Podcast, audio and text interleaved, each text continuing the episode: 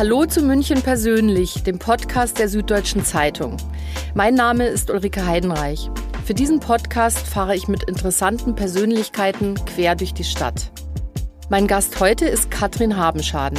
Sie ist die zweite Bürgermeisterin in München. Katrin Habenschaden ist gelernte Bankkauffrau und sitzt nun schon seit 2014 für die Grünen im Stadtrat. Wir treffen uns an der S-Bahn-Station Aubing. Hier lebt die grüne Bürgermeisterin mit ihrem Mann und den zwei Kindern. Wie ein idealer Münchentag für sie aussieht, wo sie am liebsten in ihrer Freizeit joggt und welche Meinung sie zum Streit um die Hochhäuser in der Stadt hat, darüber und über vieles mehr sprechen wir in der nächsten halben Stunde. Los geht's. Hallo Frau Habenschaden. Guten Morgen, Frau Heidenreich. Wir sind gerade in Aubing in die S4 gestiegen und fahren jetzt zum Marienplatz. Wie kommt es, dass Sie in Aubing wohnen? Das ist eine ganz klassische Geschichte, wie es, glaube ich, vielen Münchner Familien so geht. Ähm, man startet natürlich, wenn man jung ist, äh, in der Stadt und nützt natürlich auch das ganze Stadtleben. Ich habe auch in Schwabing gewohnt, dann äh, auch mit meinem, mit meinem Mann. Dann kam das erste Kind, das haben wir dann in die kleine Wohnung noch irgendwie mit reingepackt. Aber beim zweiten Kind ähm, war das nicht mehr möglich. Und dann sind wir praktisch, bevor meine Tochter ähm, kam, hier rausgezogen, wo wir ein bisschen mehr Platz haben. Und wie ist Aubing? Was gibt es da etwas Besonderes, was man wissen müsste? Na, das ganz Besondere an Aubing, finde ich, ist die Mischung. Also da, wo ich lebe, im alten Teil, da ist Aubing sehr dörflich. Da hat man wirklich noch Höfe, da hat man noch Tiere, ähm, Landwirtschaft. Vereinsleben, Maibaum, die ganzen Dinge. Und dann aber gerade, wenn man so ein Neuaubing-Westkreuz anschaut, dann ist es schon, wird es schon sehr viel urbaner. Ähm, es wird sehr multikulturell. Es gibt ganz viele verschiedene Nationen. Und es mischt sich aber natürlich immer bei den Festen, die stattfinden und ja, was halt sonst noch so alles los ist. Und genau diese Mischung finde ich wahnsinnig spannend. Es gibt ja hier ein ehemaliges Heizkraftwerk. Das ist ein sehr beeindruckendes Industriegebäude. Das steht unter Denkmalschutz. Und in Ihrem Büro habe ich gesehen, hängen auch wunderschöne Fotografien davon, von diesem Kunstprojekt. Warum setzen Sie sich dafür so ein? Was verbirgt sich hinter diesem Projekt? Erzählen Sie doch bitte mal. Genau, also das ist ähm, das ehemalige Heizkraftwerk in der Bergsonstraße, gleich an der S-Bahn-Station Langwied, also die andere S-Bahn-Linie, die wir jetzt heute nicht nehmen. Und es stand lange leer, nachdem es ähm, außer äh, also nicht mehr in Betrieb war. Aus der Zeit sind auch die Bilder entstanden, sind ja eher so von den Graffitis, die dann dort natürlich äh, im Laufe des Leerstands entstanden sind. Und jetzt ähm, hat sich ein Privat, äh, private Investoren haben sich dem angenommen und machen dort ein Kulturzentrum. Und das finde ich aus vielfacher Hinsicht spannend. A, weil es ein Kulturzentrum werden soll, das Bergson, das dann ganz gemischte Nutzungen hat, also von Konzerten bis über Gastronomie, Galerie und ganz unterschiedliche Dinge, ähm, Filmaufzeichnungen und Sendungen und ähm, aber auch ein Biergarten zum Beispiel. Und ähm, natürlich ist es gut, dass wir sowas auch an den Stadtrand bekommen, weil unser äh, es ist schon viel konzentriert auf die Innenstadt. Jetzt ist Sendling mit dazugekommen, aber hier wirklich am äußersten Stadtrand, da ist wenig, wenig ähm, Gastronomie, aber natürlich auch sehr sehr wenig Kunst und Kultur und von daher freue ich mich und ich glaube, das ist für alle Münchnerinnen und Münchner wirklich spannend weil es direkt an der S-Bahn liegt. Und nach Aubing kommt man ja auch nicht alle Tage, auch wenn man mitten in der Stadt wohnt. Und das ist dann noch ein neuer. Aber vielleicht dann, vielleicht dann. Genau. Vielleicht ähm, ja, wird dann auch das ganze Umfeld ein bisschen interessanter. Ähm, der Stadtrand hat ja ein bisschen mehr zu bieten als immer nur ähm, ja, der Durchfahrt. Das finde ich ja sowieso. Also wir sind sehr, sehr konzentriert, auch mit unseren Sehenswürdigkeiten auf die Innenstadt in München. Und dann ähm, fahren viele Münchnerinnen und Münchner dann wirklich raus. Ich ja auch in die Berge oder an die Seen. Aber es gibt natürlich auch unfassbar viel Schönes am Stadtrand. Ähm, ja, genau. Und ich genieße es sehr, am Stadtrand zu leben. Also Sie wollen hier auch weiterhin bleiben. Es ist ja auch sehr grün, wenn wir jetzt aus dem Fenster schauen. Ja, jetzt fahren wir gerade nach Pasing rein. Genau, sehen die August-Exter-Siedlung, die Pasinger Fabrik ähm, und auf der anderen Seite viel Neubau, aber eben auch viel Grün. Und klar, also das, was man, man hier sieht, das wird dann aber auch oder muss die Zukunft der ganzen Stadt sein. Wir müssen uns natürlich im Zuge des Klimawandels bemühen, dass die ganze Stadt grün und noch grüner wird. Wenn Sie das hier so sich anschauen, die Fassaden, reicht Ihnen das vom Grünen her? Am Stadtrand ist die Grünversorgung ja in der Regel noch relativ gut. Wenn Sie jetzt hier direkt die Fassaden ansprechen, ich finde, da kann man äh, durchaus sagen, wenn man so mit der S-Bahn reinfährt, wir werden ja nachher noch am Hirschgarten vorbeifahren ja. und so weiter. Also das ist tatsächlich, da hätte ich mir, ist ja schon ein bisschen älter, aber da hätte ich mir wirklich auch mehr Abwechslung wünschen können. Nochmal zurück zu dem äh, Bergson. Wann wird das denn wohl eröffnet werden? Im Moment ist der äh, Starttermin der 10.10.2023 ähm, und ich hoffe auch, dass das klappt. Ich habe jetzt auch noch nichts Gegenteiliges gehört. Und ich glaube, dass das wirklich ähm, ja, diesen ganzen Bereich beleben kann. Ähm, also die Aubingerinnen und Aubinger freuen sich da auch schon richtig. Ich mich auch ganz persönlich. Dann stelle ich Ihnen jetzt eine kurze Frage und Sie geben bitte eine kurze Antwort. Was ist der ideale Münchentag für Sie? Der ideale Münchentag ist ja offensichtlich kein Tag in den Bergen, was sonst für mich schon sehr nah am perfekten Tag ist. Von daher ist der ideale Münchentag einer, an dem ich mich vielleicht in der Früh auch des Gewissens wegen mal bewege, mal zum Joggen gehe und dann aber mit viel gutem Gewissen auf der Couch bleiben und lesen kann. Was ist denn gerade Ihr Lieblingsbuch? Mal schauen, ich habe auch eins dabei. Also ich lese insgesamt ah, sehr, sehr okay. gerne ähm, alles von Murakami. Das ist ein japanischer Schriftsteller, ähm, der auch vollkommen zu Recht für einen der kommenden Nobelpreise gehandelt wird. Ich mag den auch sehr, sehr was gerne. Was ich an ihm so gerne mag, genau, ist, dass die Geschichten und, und auch die Bücher immer in so Traumwelten ähm, ja. abdriften, die dann ganz mysteriös sind. Und jetzt bin ja ich in einem sehr realen äh, Kontext. Ja? Ich mache Politik und da ist wenig mit, mit Träumen und mit träumerischen Geschichten. Und von daher finde ich das eine ganz schöne Abwechslung. Und das Buch, was Sie da gerade dabei haben, das heißt? Erste Person Singular heißt es. Ich glaube, das ist das Neueste. Es sind Geschichten. Und ähm, ja, ich bin noch nicht so wahnsinnig weit, aber ich mag es wie alle Bücher sehr, sehr gerne. Dann fragen wir mal weiter. Kurze Frage, kurze Antwort. Was ist Ihr Lieblingsort in München? Ich glaube, ich bin eine ganz klassische Münchnerin und könnte jetzt diese ganzen klassischen Lieblingsorte von der Isar bis zur Bavaria und so weiter aufzählen.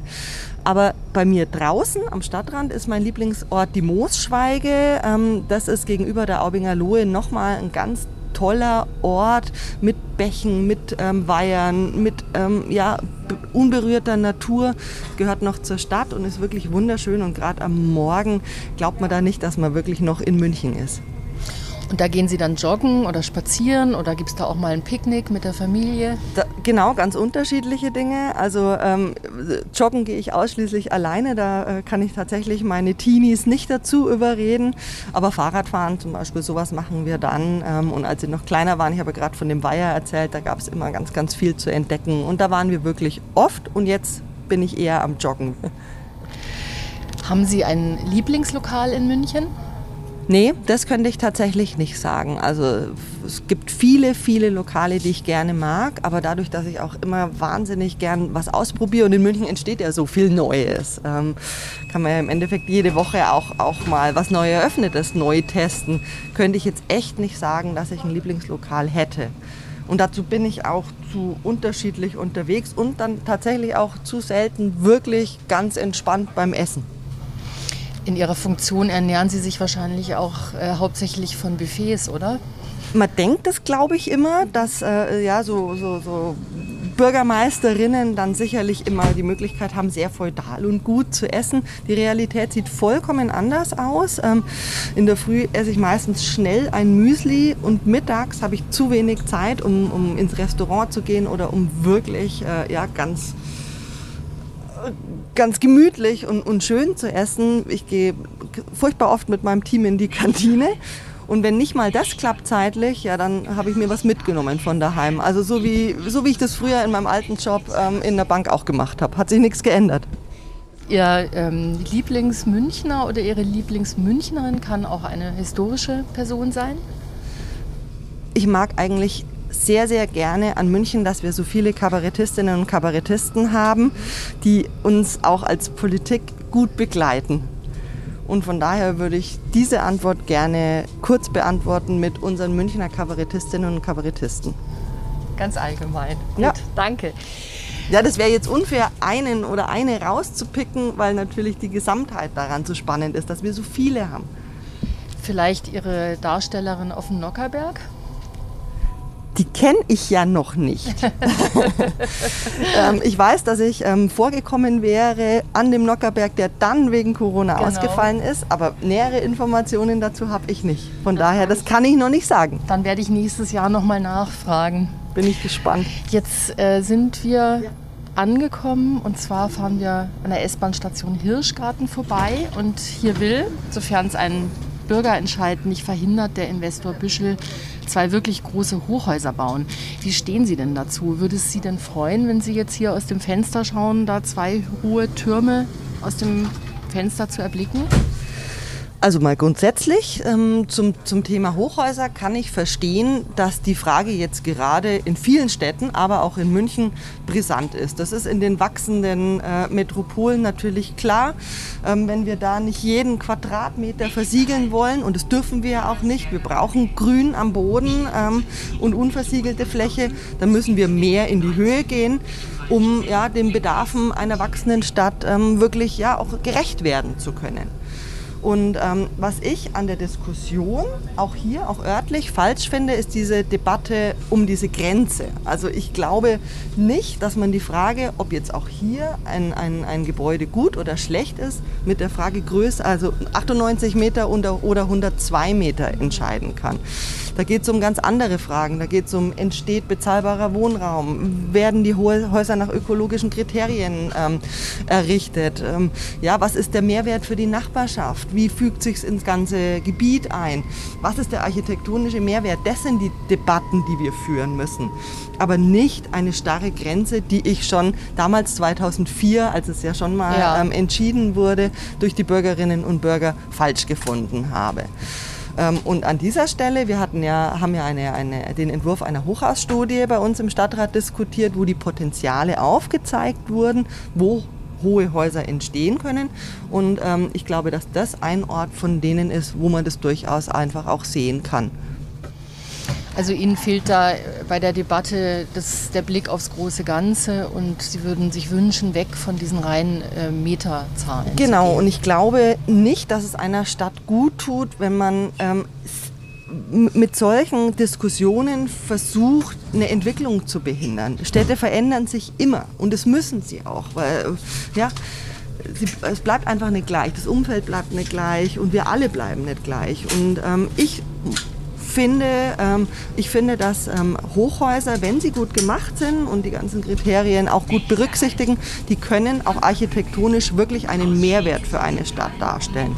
Und so würde ich das immer gerne lieber diskutiert haben von den Chancen und dann auch durchaus von den Themen. Das hat aber tatsächlich ähm, das Bürgerinnengutachten, das die Stadt ja durchgeführt hat, auch gemacht. Ja?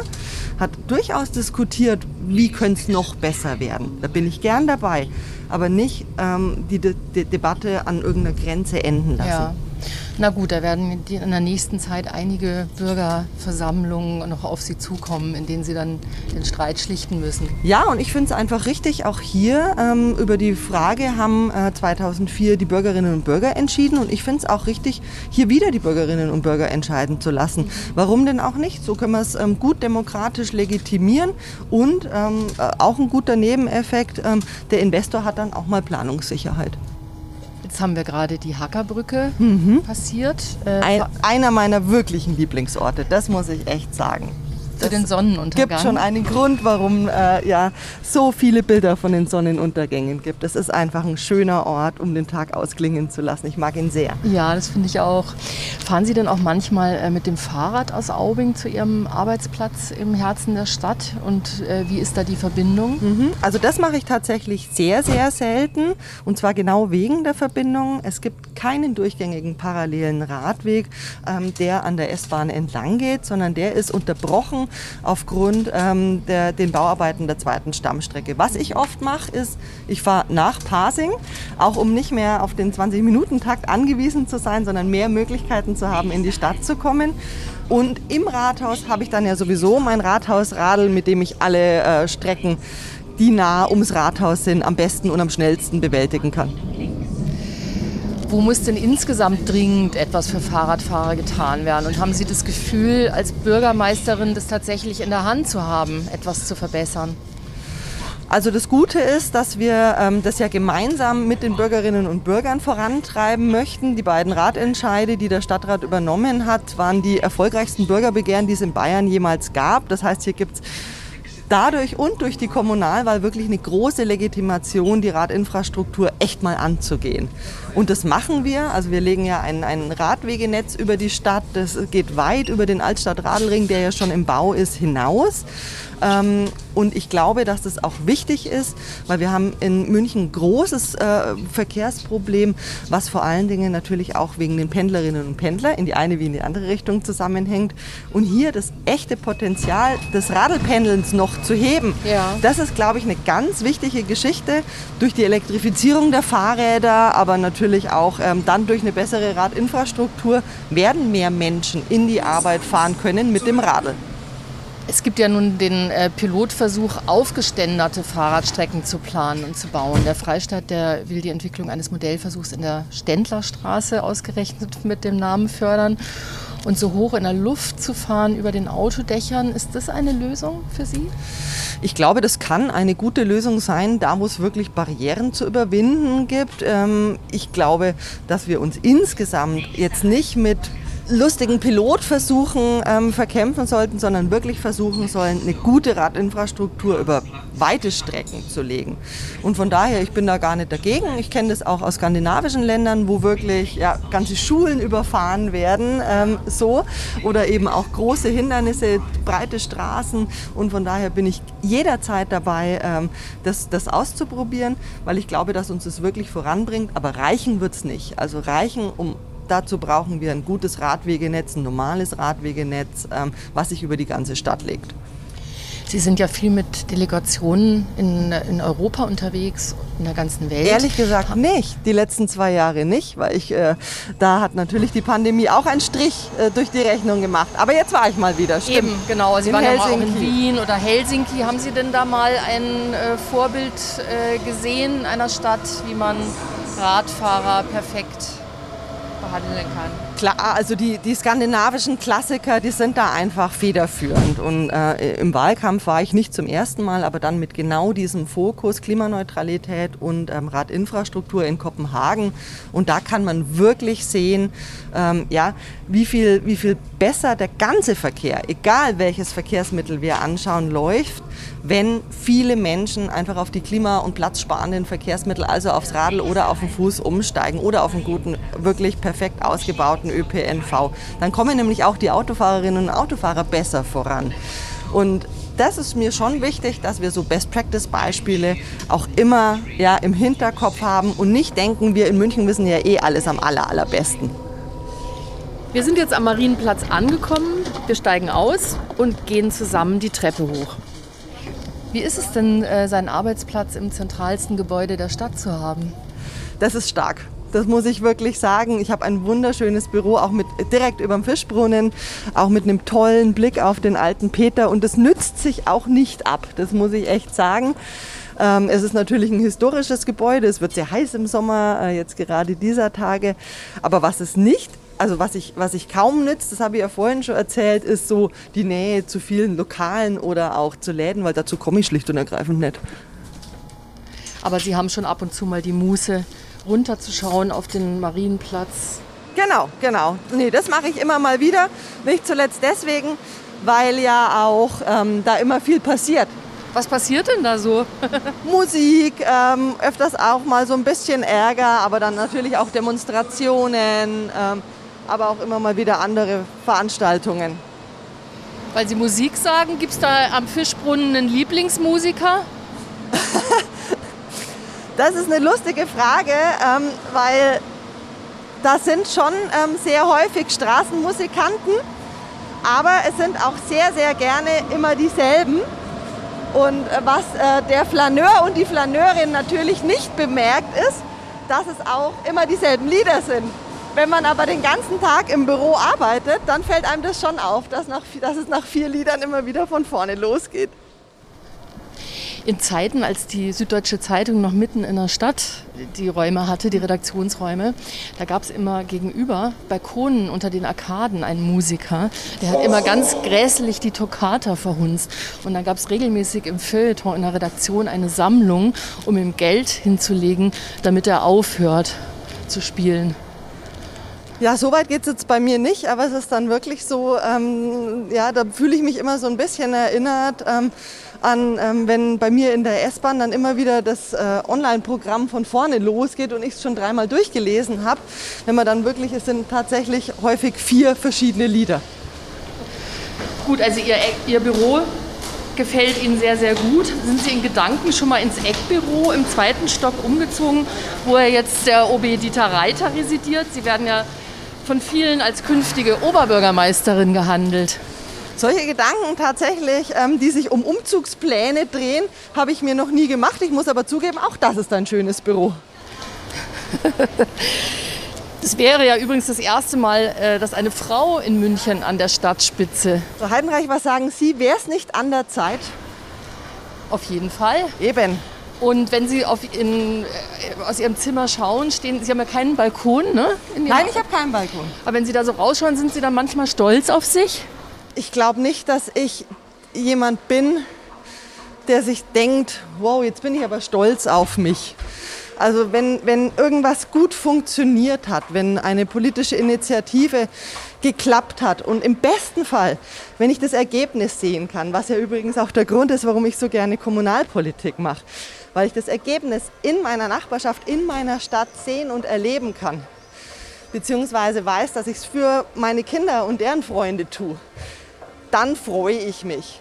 Aber stolz ist trotzdem, wäre trotzdem das falsche Wort. Ich freue mich dann ehrlich, weil was gut gelungen ist, weil Mehrwert für die Stadt da ist. Welches Projekt ist Ihnen zuletzt sehr, sehr gut gelungen? Also wir haben es in den letzten zwei Jahren trotz Corona wirklich geschafft, ähm, die Stadt in Bezug auf die wichtige Klimaneutralität echt auf die richtige Spur zu setzen. Das hat viele Debatten gekostet und da waren wir aber trotzdem wirklich schnell, obwohl natürlich von allen Seiten es auch immer wieder, ja, zumindest in der Debatte vermeintlich wichtigere ja. Themen gab. Ja. Und hier aber ganz klar zu sagen, nein, ähm, hier geht es darum, dass wir unsere Zukunft sichern. Und da ducken wir uns jetzt nicht weg, sondern das gehen wir wirklich an. Das haben wir geschafft die letzten zwei Jahre. Ähm, das ist auch für mich ganz persönlich und intrinsisch ein hoher Mehrwert. Da freue ich mich drüber. Ähm, und da werden jetzt, wird jetzt eine Maßnahme nach der anderen beginnen. Viele haben wir schon gestartet. Und das, äh, wenn das so weitergeht, dann bin ich wirklich sehr zufrieden im Bereich Klimaschutz und Klimaanpassung. Wir sind jetzt gerade aus den S-Bahn-Katakomben hochgefahren mit der Rolltreppe, stehen auf dem Marienplatz. Sie haben gleich den nächsten Termin. Wer wartet auf Sie im Rathaus? Tatsächlich schaue ich jetzt kurz ins Rathaus hoch, ins Büro, ähm, ob da irgendetwas in Anführungsstrichen brennt und ob es irgendwas gibt ähm, und habe dann meinen nächsten Termin bei Serge Donny in der Staatsoper, regelmäßiger Austausch. Das heißt, ähm, da laufe ich dann einfach ein paar Schritte weiter ähm, zur Oper. Schön, dann wünsche ich Ihnen viel Spaß dabei und Vielen bedanke Dank. mich ganz herzlich für das Gespräch. Hat wahnsinnig viel Spaß gemacht. Schön, dass Sie mitgefahren sind auf der S-Bahn-Strecke. Es ist immer schöner, wenn man da jemanden dabei hat. Dankeschön. Danke Ihnen. Das war Katrin Habenschaden und das war München persönlich für diese Woche. Alle anderen Folgen finden Sie auf sz.de-podcast. Die nächste Folge von München persönlich erscheint in zwei Wochen. Danke fürs Zuhören.